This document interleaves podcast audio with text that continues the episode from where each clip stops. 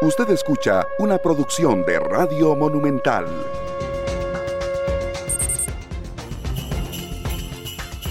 Dos de la tarde con seis minutos. ¿Qué tal? Muy buenas tardes. Bienvenidos a Matices. Yo soy Randa Rivera y les agradezco mucho que nos acompañen en este programa a través de todas las plataformas en las cuales puede estar con nosotros. Estamos en radio en vivo 935 FM a través de Monumental. Estamos en el Facebook en vivo que transmiten y gracias a nuestros compañeros de Noticia Monumental, desde ahí se transmite Matices en el Facebook Live. Gracias por estar con nosotros.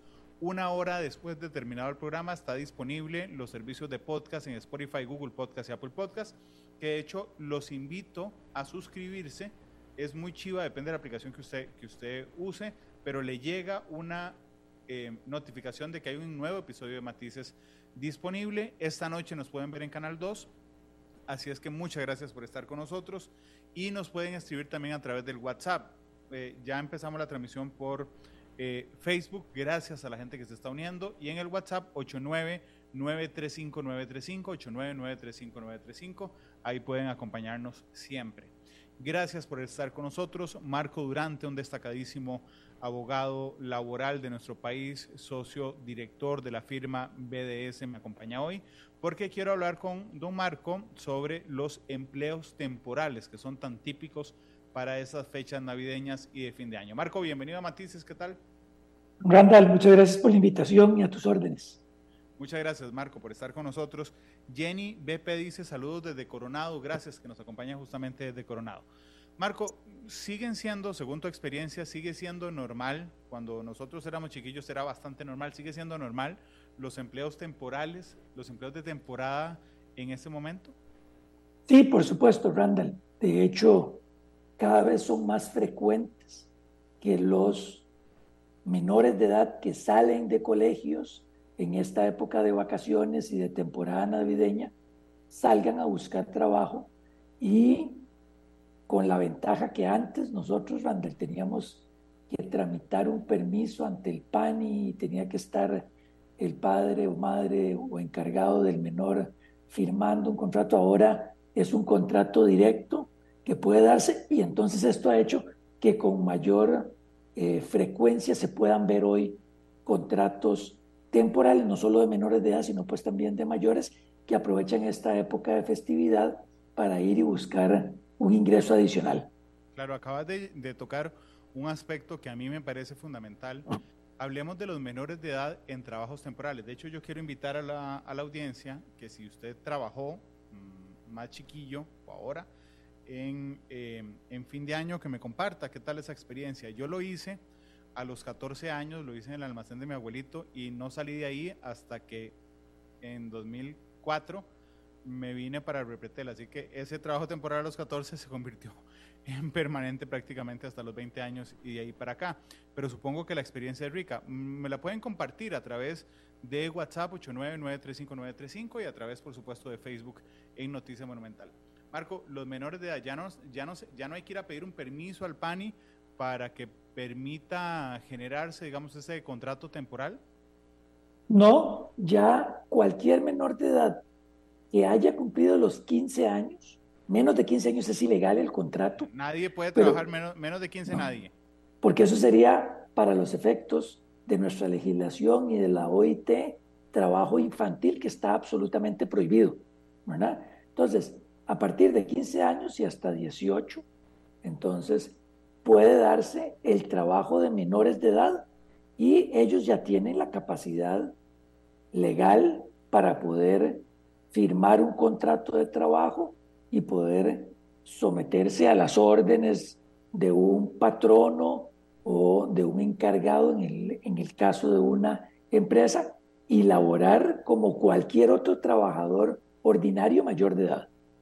Dice Rebeca Ramírez a través del Facebook, dice maravillosa fue mi experiencia. Yo primero iba a coger café en familia, Luego trabajé en una tienda que estaba en el mercado central, nos cuenta Rebeca Ramírez a través del Facebook y yo le reitero que nos pueden también em, enviar a través del WhatsApp 89935-935. Entonces yo no necesito permiso si soy menor de edad, no necesito en actualidad permiso del PANI si soy mayor de 15 años. Menor de 15 años es imposible, no se puede trabajar. Ahora, Marco, los padres, quienes tienen la patria potestad de los, de los menores, ¿tienen que autorizar ese contrato de trabajo? ¿Cómo es el papel de los padres en los empleos temporales de menores de edad? Ninguno. Los padres, aunque tengan esa patria potestad, para efectos de la legislación laboral, no es requerido su consentimiento ni autorización. El trabajador mayor de 15 años puede directamente ir, realizar los papeleos, tomar los acuerdos de salario. Ahorita vamos a hablar de la jornada que tiene una limitación particular para ellos y de las otras condiciones que deberían de ser las mismas que las de un trabajador ordinario, pero ya tampoco se requeriría de una autorización o permiso por parte de los patronos o encargados del menor de edad. Claro.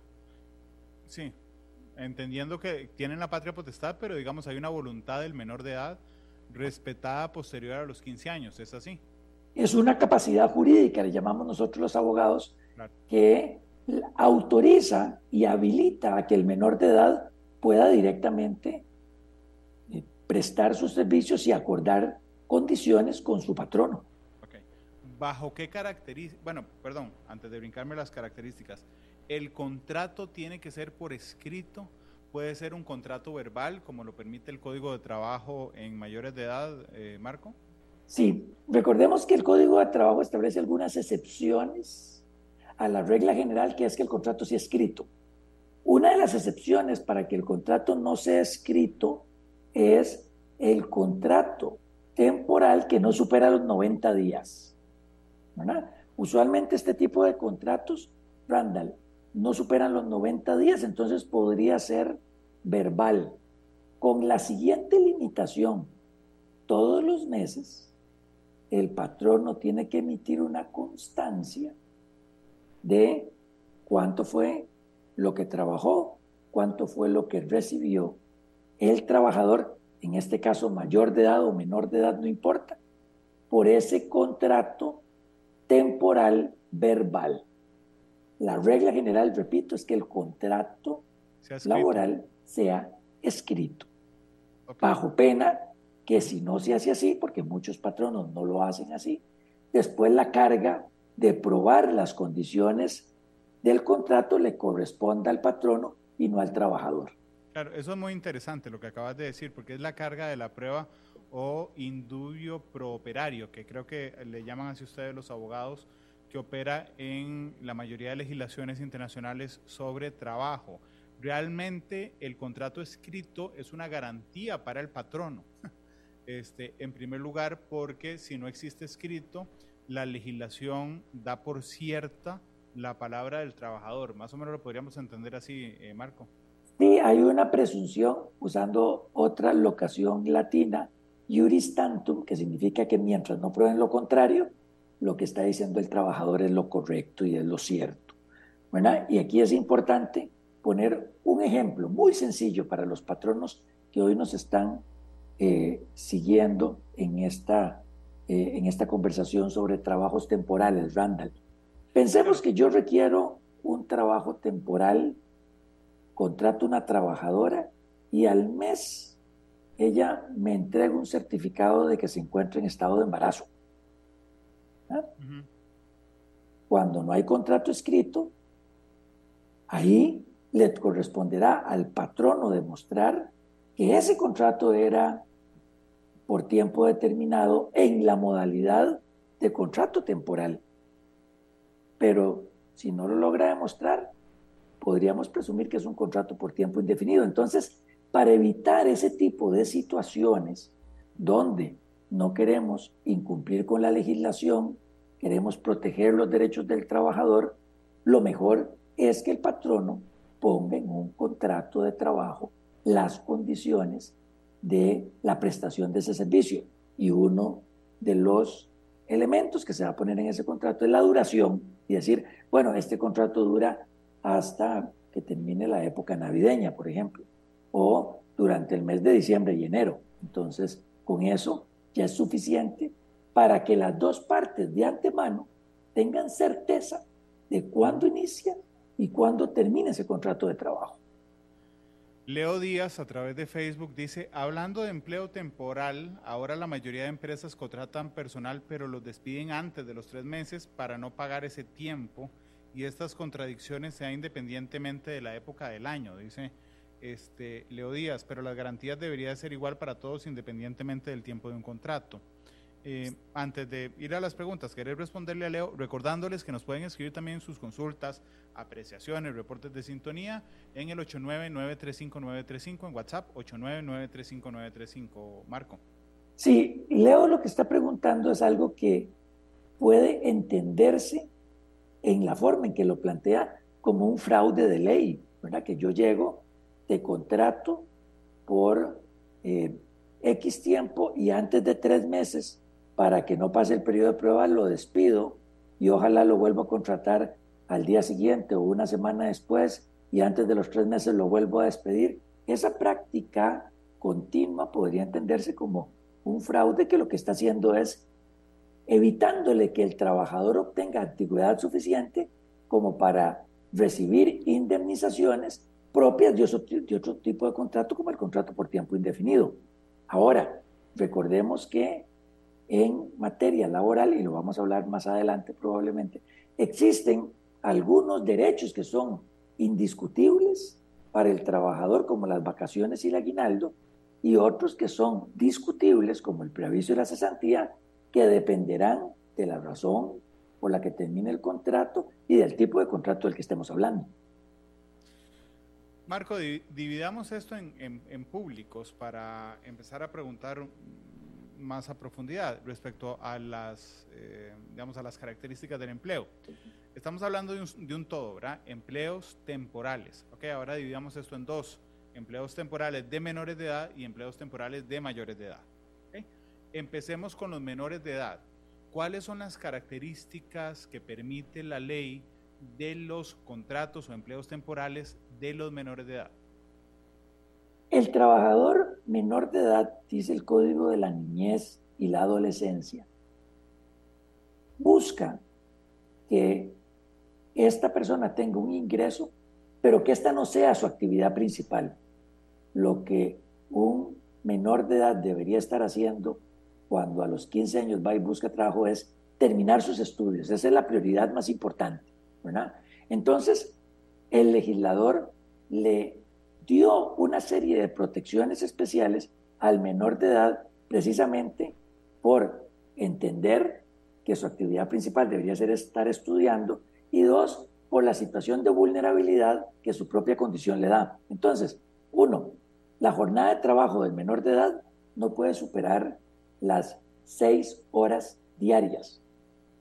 Dos, no se permite el trabajo típicamente nocturno del trabajador menor de edad.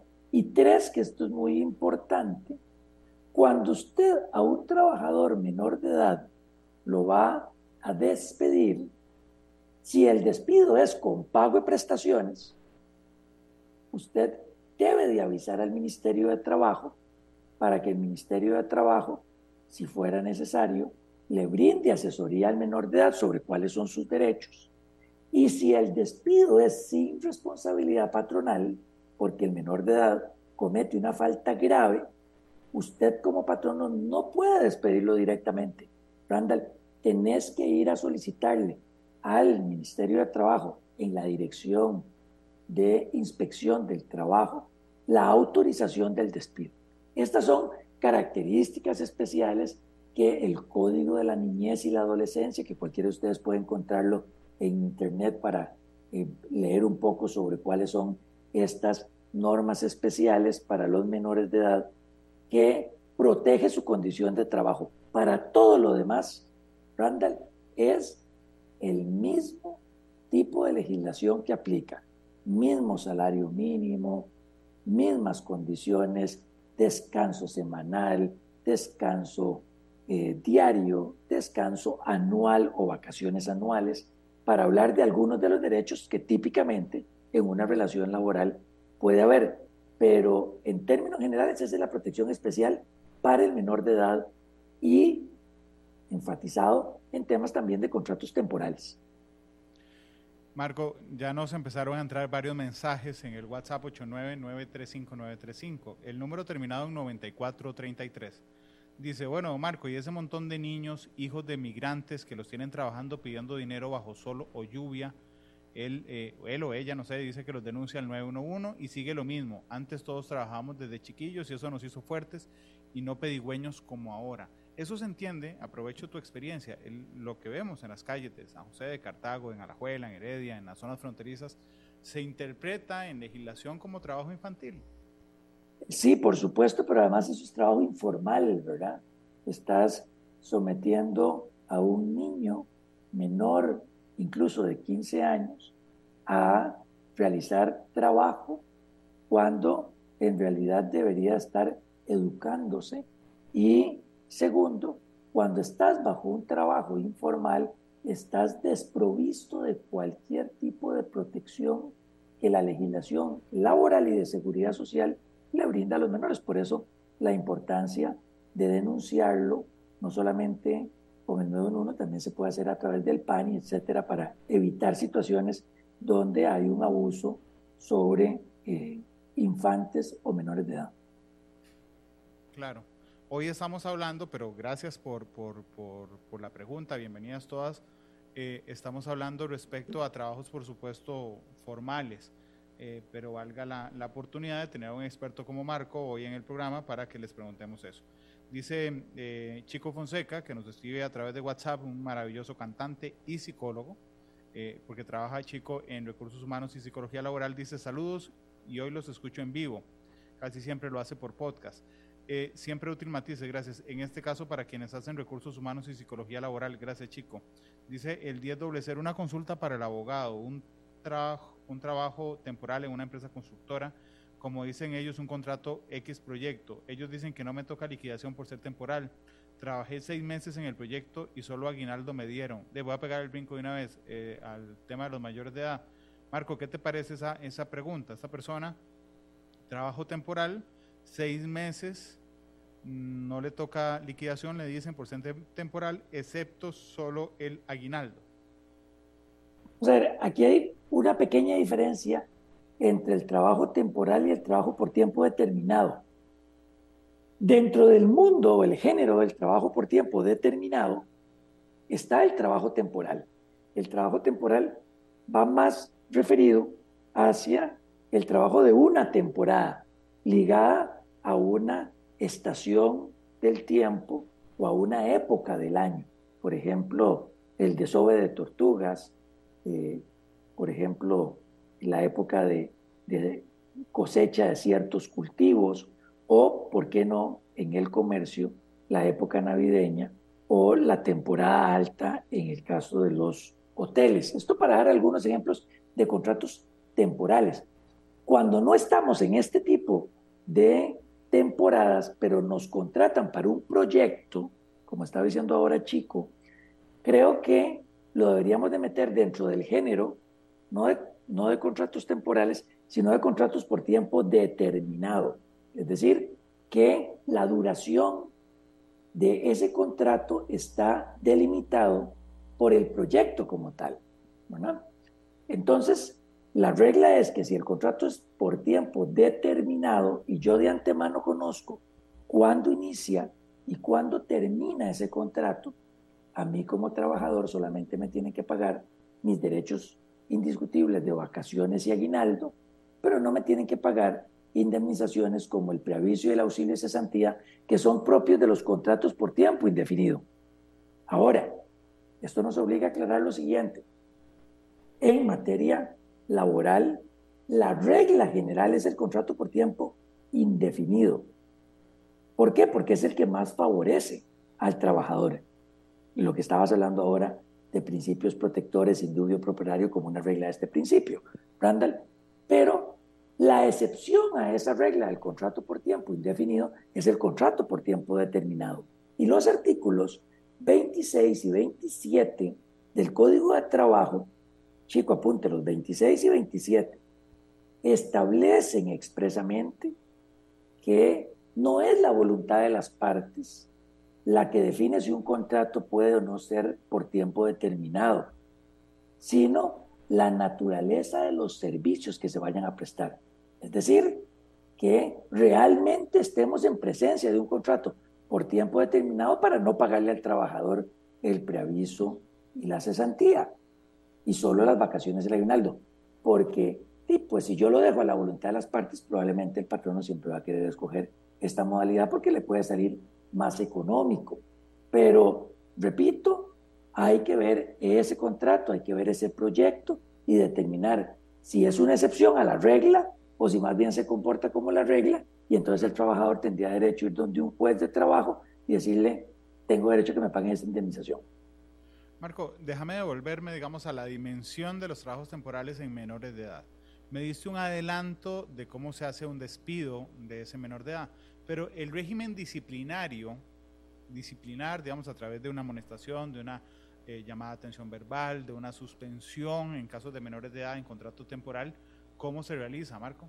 Qué buena pregunta. Randall, el fuero de protección es solamente para el despido, no para cualquier otra forma de sanción en el ejercicio de este poder disciplinario contra el menor.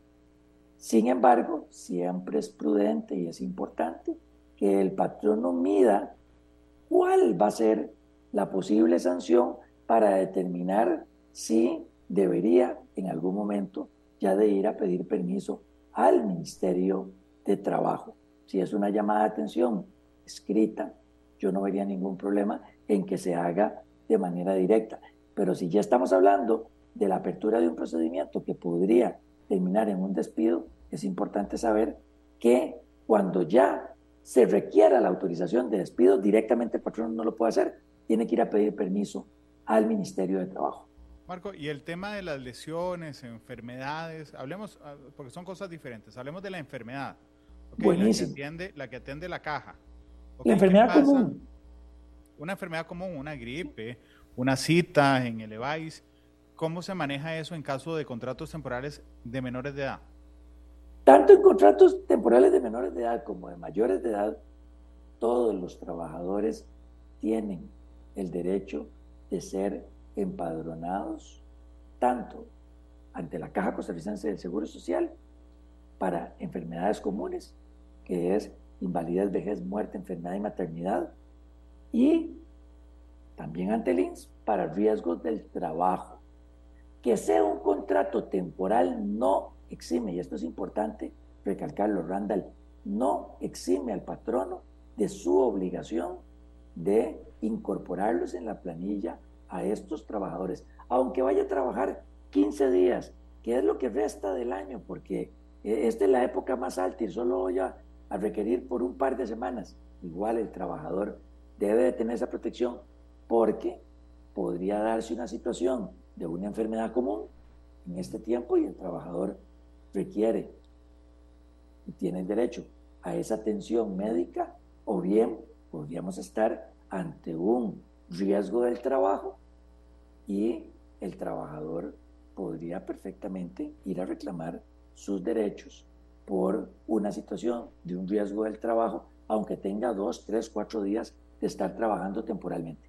Claro, ve qué interesante. Leo Díaz dice en Facebook, los contratos a menores por un tiempo corto tienen derecho al seguro, pregunta, eh, que es lo que estamos hablando. Lo pregunto porque hacer todo ese trámite para un periodo corto, yo, yo tengo dos hijos, 13 eh, y 18. Bueno, voy a volver, voy a volver un toquecito el tiempo. El de 17, el de 17 ¿ok?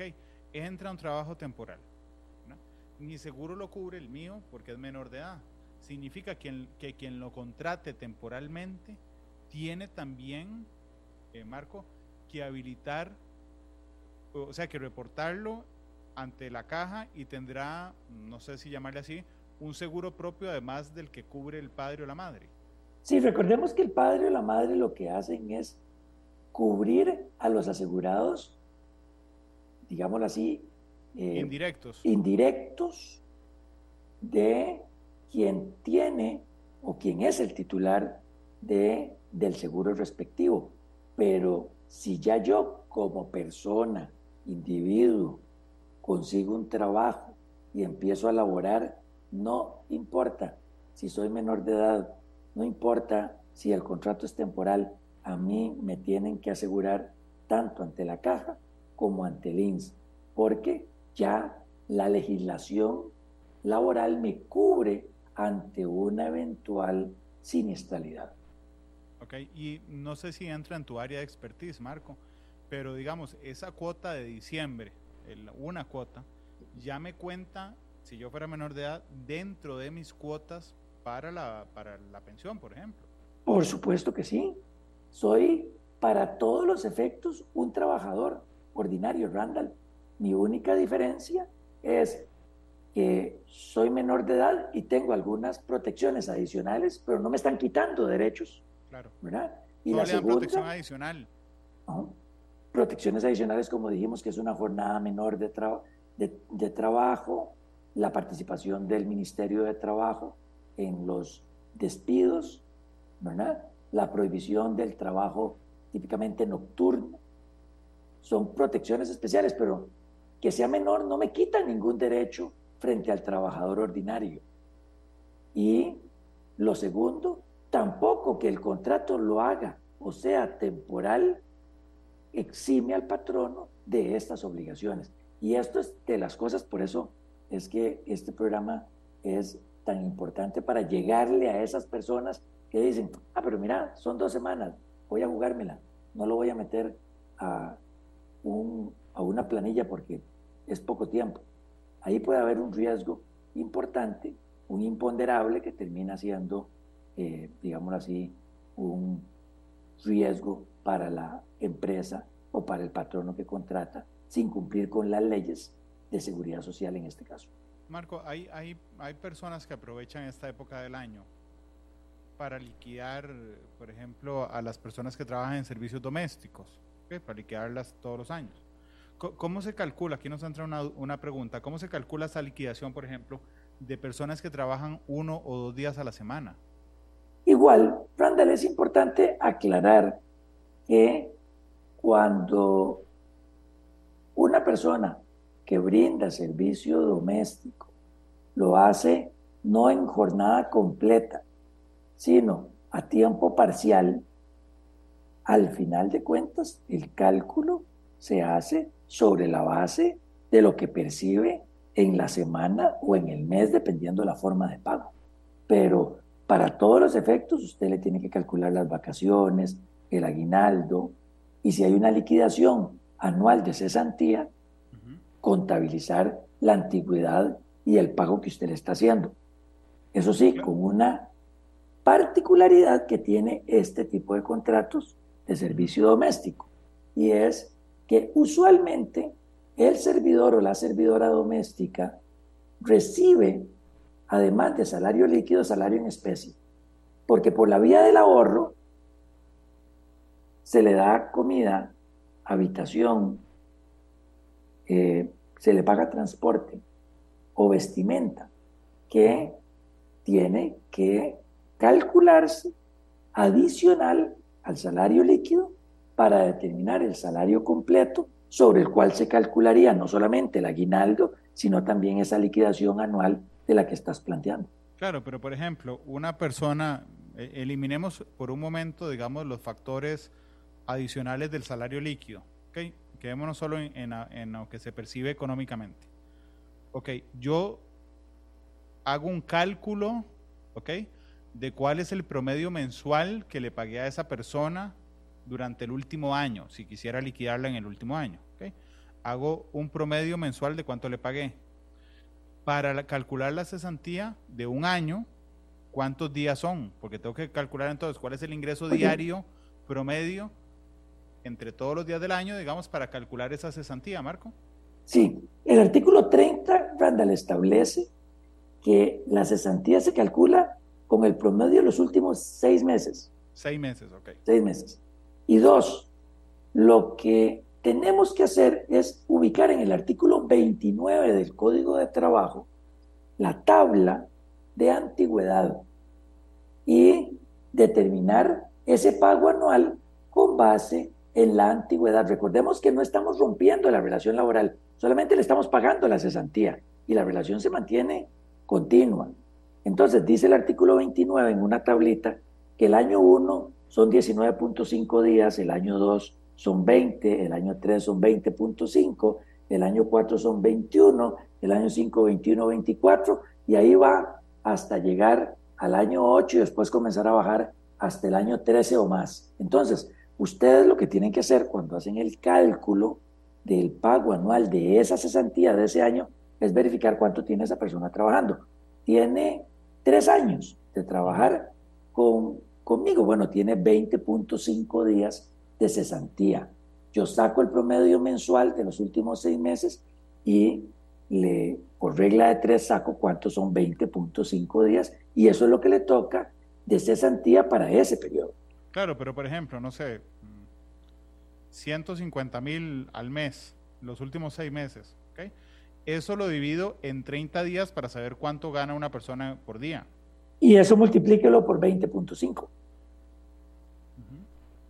102.500. Okay. Ese sería el pago anual de cesantía de esa persona que gana por mes 150 mil colones. Independientemente de la cantidad de, días que trabaja la semana. Exacto. Eso es, lo, eso es lo que le correspondería como cesantía, siempre bajo el entendido que estás pagando menos del mínimo de ley, porque 150 mil es menos del mínimo de ley que le corresponde a la trabajadora doméstica, pero entendemos que está trabajando menos de 48 horas semanales. ¿Y las vacaciones se aplicarían un día por mes? Sí, igual las trabajadoras domésticas, eh, para el caso específico de ellas, tienen 15 días de vacaciones al año y usualmente cuando usted lo va a calcular, le da las dos semanas o los 15 días correspondientes o le vas dando, si la relación laboral termina, un día por mes laborado. Y el aguinaldo, por supuesto. Sí, y el aguinaldo, considerando todos los ingresos ordinarios y extraordinarios, y en especie, si fuera el caso, del primero de diciembre de un periodo al 30 de noviembre del otro periodo, y se tiene que pagar en los primeros 20 días del mes de diciembre del periodo en cuestión, digamos en este caso, del 2023. Marco, son las eh, 2.38. Permíteme ir a la pausa comercial eh, y regresamos con más para hablar de la liquidación de los empleos temporales. Gracias a las personas que nos están escribiendo y reportando sintonía, a Cinia Araya, que dice que le ha parecido un excelente programa. Muchas gracias, Cinia. Eh, a Cristian Solano y a Marco Blanco. Gracias. Ahorita le hago las preguntas a, Marco Durante. Apenas volvamos de la pausa. Gracias por estar con nosotros. Ya regresamos.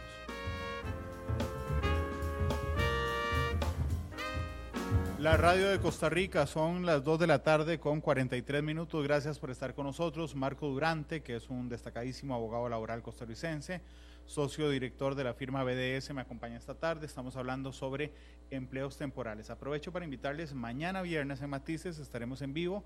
Me acompañará el ministro de Economía, Francisco Gamboa. Hablaremos del cierre 2023 respecto a la economía, la industria y al comercio nacionales. Estará muy interesante. Así es que invitados de una vez y recordarles que una hora después de terminar el programa, el programa de hoy, el Matices de hoy, estará disponible en podcast, en Spotify, Google Podcast y Apple Podcast. Gracias por estar con nosotros. Eh, Marco me pregunta, vamos a ver en el WhatsApp, en el 899-35935, eh, me pregunta Cristian Solano si existe la renuncia con derecho patronal y cuándo aplica en el caso de los contratos temporales. Marco. No, no existe esa figura. Lo que podría existir es la posibilidad de dar por roto el contrato de trabajo por parte del trabajador, no por una renuncia, sino por un incumplimiento grave del patrono. Esto es una figura que se conoce como un autodespido. Yo trabajo para usted, Randall, usted es mi patrón, usted me comete una falta grave y entonces yo doy por terminado unilateralmente el contrato ante esa falta grave y eso me permite a mí ir donde un juez de la República, no solamente a recibir el pago del preaviso de la cesantía, porque las vacaciones de aguinaldo usted igual me los tiene que pagar, sino también poder cobrar los daños y perjuicios que su falta grave me cometió, eh, me, me, provocó. Entonces sería bueno para la persona que nos escribió si es que está hablando de esta situación. Y, por supuesto, que en los contratos temporales también se podría dar la figura de una terminación unilateral por falta grave del patrono y no tener yo que esperar, por ejemplo, que un contrato de cuatro meses llegue hasta su final cuando el patrono me comete una falta grave que me habilita a mí a dar por terminado ese contrato.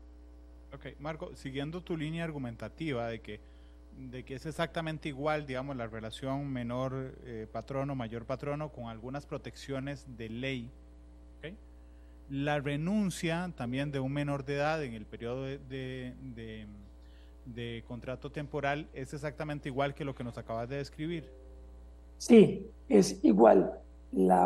Como en Costa Rica no existe el trabajo forzoso, en cualquier momento un trabajador, incluido el menor de edad, podría dar por terminado voluntariamente ese contrato. ¿Por qué renuncio? Porque ya no quiero trabajar más ahí y no existe el trabajo forzoso. Ahora, si lo que hay de por medio es una falta grave del patrono, el artículo 83 del Código de Trabajo establece la figura de la terminación unilateral o la finalización unilateral del contrato por parte del trabajador por esa falta grave del patrón. Pero son diferentes. En una, media solamente mi voluntad de no seguir trabajando. En la otra, lo que media es una falta grave del patrón. Dice eh, una persona, yo le trabajo a una persona que me liquida cada tres meses. Aduce que para que no se le haga mucho por pagar a fin de año y me dijo que yo me fuera a asegurar voluntariamente. Eh, nada tontico el patrón dice, bueno, con esto yo pierdo mi tiempo, cesantía y mi preaviso. Todo mal, ¿verdad? Porque primero te liquida cada tres meses, segundo no te está cubriendo la seguridad social. En casos como no, no es nada tonto, es todo ilegal. Perdón, Marco, porque, porque agrega, esto lo acepto por mi baja escolaridad y mi edad, ya que después de los 40 no se encuentra trabajo. Los escucho desde San Isidro de Heredia. Es, es, esto que está planteando esta persona es, es, triste, es parte de lo que nuestra legislación precisamente trata de prohibir a través de una serie de mecanismos, inspección del trabajo y eh, infracción a las leyes laborales, para mencionar dos ejemplos. Pero eh, Randall, ¿qué es importante decirle a este trabajador? Usted, mientras se mantiene ahí, no le está prescribiendo la posibilidad de después ir donde un juez a cobrar todo lo que usted le correspondía. La materia laboral establece un principio que protege las renuncias que usted haga incluso voluntariamente porque necesita el trabajo. Entonces, lo que la ley dice es que terminado el contrato, usted tiene un año para ir donde un juez de la República a decir, vea, señor juez, esta persona me liquidaba cada tres meses, me invitó a que yo me fuera a asegurar cuando en realidad él me tenía que asegurar y trabajé con esa persona por espacio de dos años. Y ese juez lo que va a hacer es obligar al patrono a que le pague todos los derechos laborales de esos dos años y además condenaría al patrono, porque así lo hace la nueva reforma procesal laboral que tuvimos, bueno, ya no es tan nueva, pero que entró a regir y a cambiar el código de trabajo, que ahora el mismo juez calcula las cuotas que hay que pagarle a la seguridad social por parte del patrono. Y ya el trabajador no tendría que pagar nada porque las dos cuotas, tanto la del patrono como la del trabajador, la paga el patrono incumpliente. Marco, en el caso de los derechos laborales, este es uno. Un patrono en cualquier circunstancia podría aducir que el trabajador estuvo de acuerdo, o sea, ¿son irrenunciables esos derechos? Sí, el artículo 11, Randall, del Código de Trabajo y 74 de la Constitución Política, o un artículo constitucional 74, establece que toda la legislación relacionada con seguridad social, con derecho del trabajo,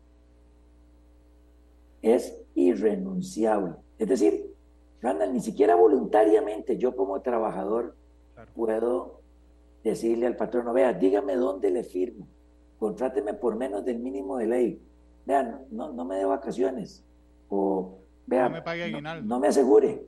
Todo eso se tiene por no puesto, es nulo, porque yo no tengo como trabajador la autorización de renunciar a los derechos que la legislación laboral o de seguridad social me otorga. Y eso es un principio que se llama principio de renunciabilidad, artículo 11 del Código de Trabajo, 74 de la Constitución Política. Claro, vieran el pleito que fue en este país eh, incluir las garantías sociales, primero a través del Código de Trabajo en 1943 y después agregarlo a la constitución política vigente de 1949.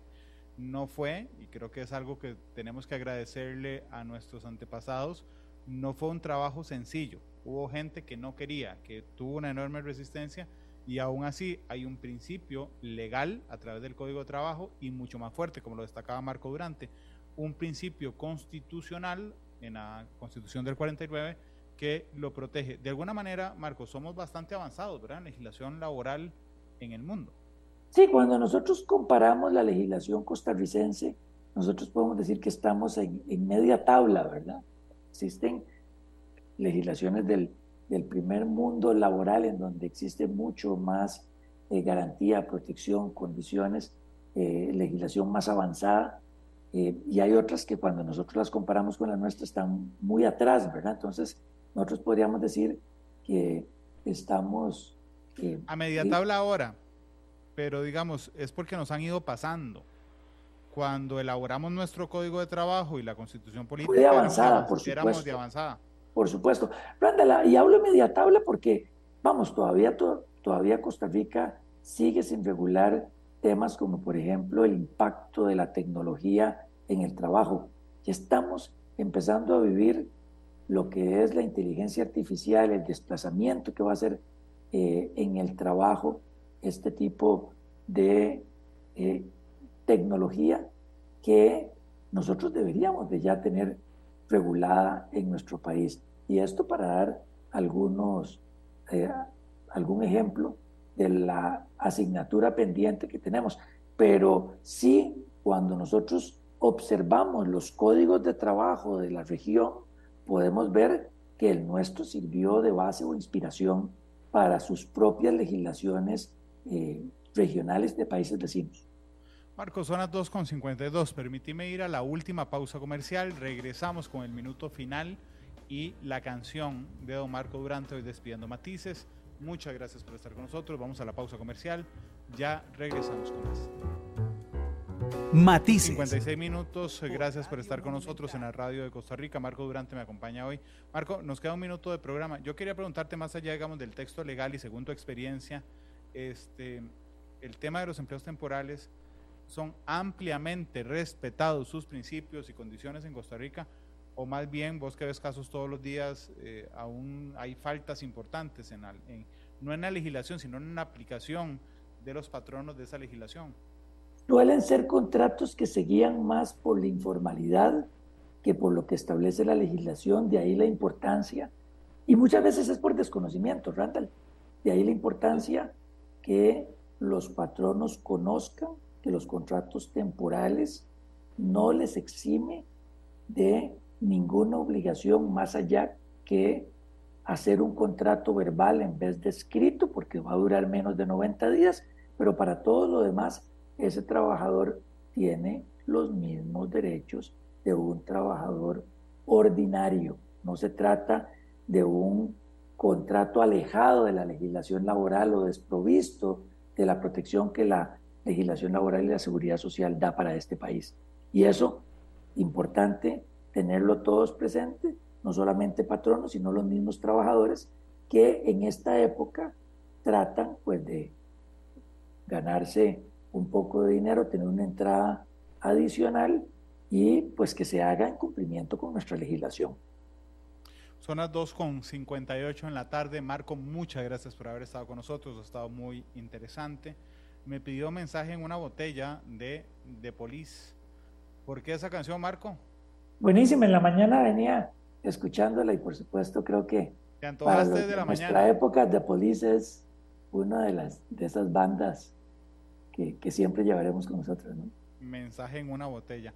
Gracias, Marco. Evidentemente el tema de laboral no se agota nunca, así es que Yo le agradezco a Marco mucho además que ha sido eh, analista y colaborador de Matices, de Monumental y de Noticias Repretel desde hace muchos años y lo seguirá haciendo, si Dios quiere, muchos años más.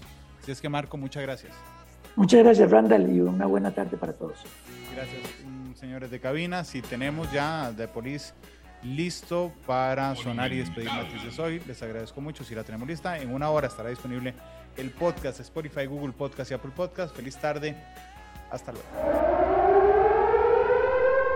Este programa fue una producción de Radio Monumental.